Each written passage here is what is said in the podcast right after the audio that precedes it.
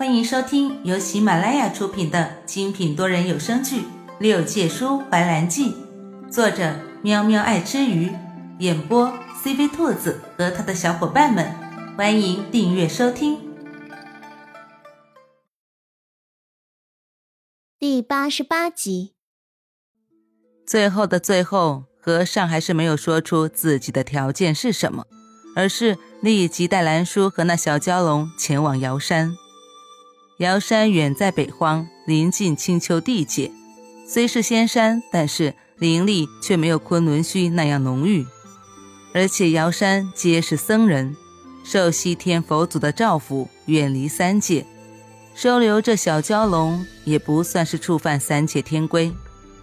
兰叔是第一次来到瑶山，但是他仅仅站在山门处就止步了。佛家有云。佛门清净之处，不允许女子进入。虽然兰叔常年待在琼山，却也知道这个道理。所以，当看见兰叔停下来的时候，和尚转动手中的佛珠，十分的讶异。怎么了？兰叔迟疑了一秒，道：“还是你将这小蛟龙带进去吧。这无量宫毕竟不是我能进去的地方。”他说的很委婉。和尚稍微转动脑子，就能明白是什么意思。就在兰叔准备将小蛟龙递给他的时候，头顶上便传来和尚低沉的嗓音：“无妨，我带你另辟蹊径。”兰叔被和尚揽住腰身，跃入无量宫之后，看着身后数尺的高墙，他惊讶的说不出话来：“这……”这就是你说的另辟蹊径？有谁回自己家还要偷偷摸摸的翻墙进啊？和尚眉峰一挑，有意见。兰叔被眼前这人的厚脸皮给打败了，他哪敢有意见？没，没有。和尚满意的点点头。嗯，有也憋着，毕竟你自己清楚。我这么做是为了谁？这脸皮还能不能再厚一点啊？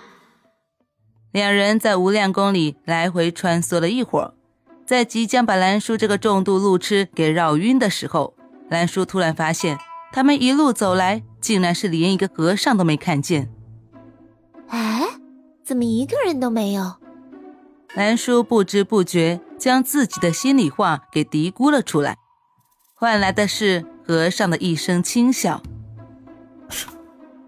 你笑什么？没什么。”和尚木然的挺了挺腰板。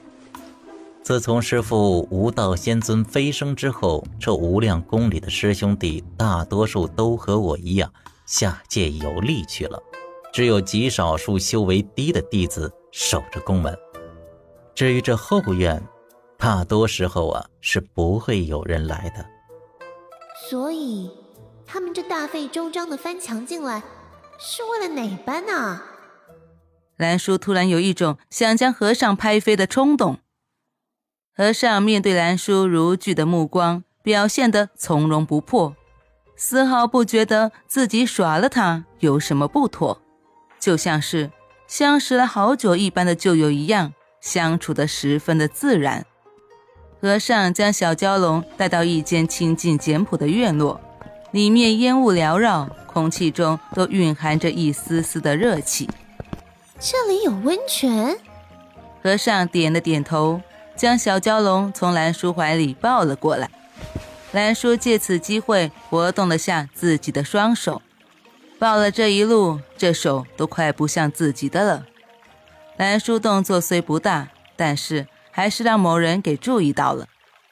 你在这里休息一会儿，我带他去屋后的温泉里浸泡一会儿。兰叔乖巧的点了点头，站在原地目送他们远去。和尚走出两步，似乎想起了什么，转身看向兰叔，交代道：“别乱走，小心迷路。”和尚交代完，也不管他听见没有，转身继续往温泉走去。兰叔一愣，他这是什么意思？难道自己的路痴属性已经传遍整个四海八荒，三界九州了。兰叔郁闷地走进屋里，看着四面图墙，百无聊赖。和尚也没交代什么时候会回来。随着时间的流逝，他快被屋里的熏香给熏得昏昏欲睡了。就在他快倒在蒲团上睡着的时候，木门突然被人从外面推开，陡然的一道清亮的尖叫声将他的瞌睡虫给惊得渣都不剩。那昏昏沉沉的脑袋也顿时变得清醒了起来。大师兄，不好了！三师叔带了一个女子回来，那女子还在师叔床上。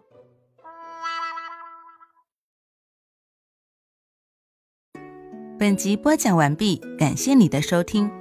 如果你想尽快听到下一集，或者直接畅听到底，可以点击本专辑的详情页，有完结版链接入口哦。